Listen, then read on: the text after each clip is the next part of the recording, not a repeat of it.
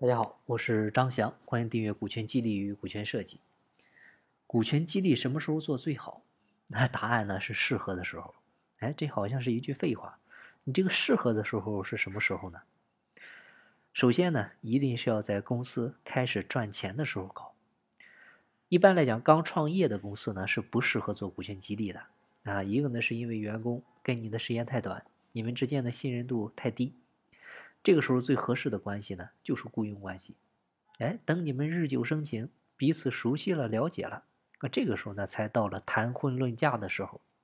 一般来讲呢，都是需要三年的。啊，第二点呢，就是你公司刚启动，啊，未来能不能活下来还是个未知数。这个时候入股风险太大，收益的不确定性太高。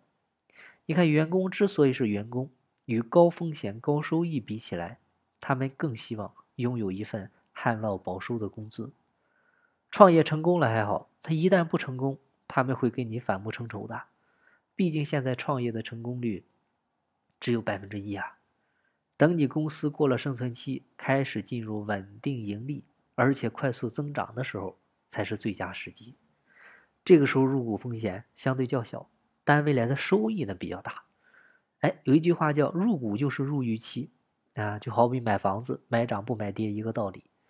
但如果这个时候你没有让他们入股，反而呢等公司做大了再让他们入，他们反而会心生怨恨。你看，当年公司规模小的时候你不让入，现在盘子这么大，我们拿出全部积蓄还占不到一个点，而且这盘子不也是我们帮你做大的吗？投入大占比小，就代表未来收益占比也小，对他们的吸引力呢自然也就不大。第二点呢，就是一定要怎么着？要在员工翅膀还没硬的时候搞股权激励啊！我们要知道啊，这个股权呢，是一家公司对于老板、对于创始人来说最最稀缺的资源啊！当然了，要给到公司不可或缺的人，给公司创造巨大价值的人，你肯定不能给到普通员工、给新员工。你看，他们现在最关心的就是自己每个月能发多少工资，发多少奖金，发多少提成。至于你说的股份当股东，他们第一反应是啥？他不是你给他多少的好处，而是什么呢？背后有没有多少的坑啊？尤其我们最近在服务一家企业，哎，那个方案其实老板已经妥协了很多次了。从前期的一个公司的行权条件，啊，由最最开始的一个完成工作目标，改成了完成工作目标的百分之五十，然后的话呢，分红条件。啊，基本上呢，从绩效的八十分也调到了六十分，啊，还有就是什么呢？还有回购条件，从六十分调到了五十分，啊，还不满意，啊，把退出机制的原价的零点三倍要去掉，必须按照原价。所以其实你看到没有，老板是想什么？让员工进来跟大家分一杯羹的结果呢？员工觉得就是你搞这个事儿，一定是有什么坑在等着我啊，我怎么去避这个坑？这就搞得很尴尬，很遗憾。对吧？有点一厢情愿啊，因为这个世界上最遗憾的事情，就是你把对的东西给到了错的人，这个是太让人遗憾的事儿。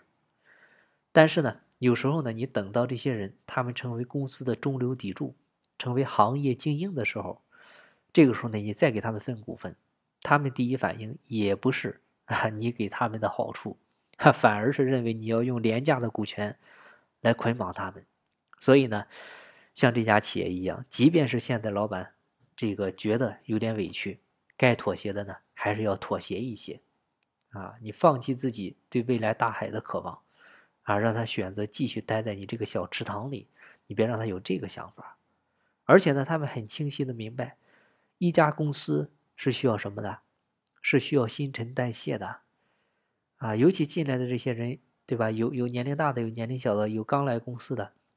来两三年的，还有在公司待十几年的，他们早晚会被公司干掉，对吧？那我为什么要把自己的全部青春挥洒在一个不能给我未来的地方呢？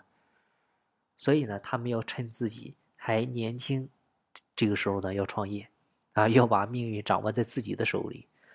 所以你发现没有，根本原因还是什么？想要那一份安全感。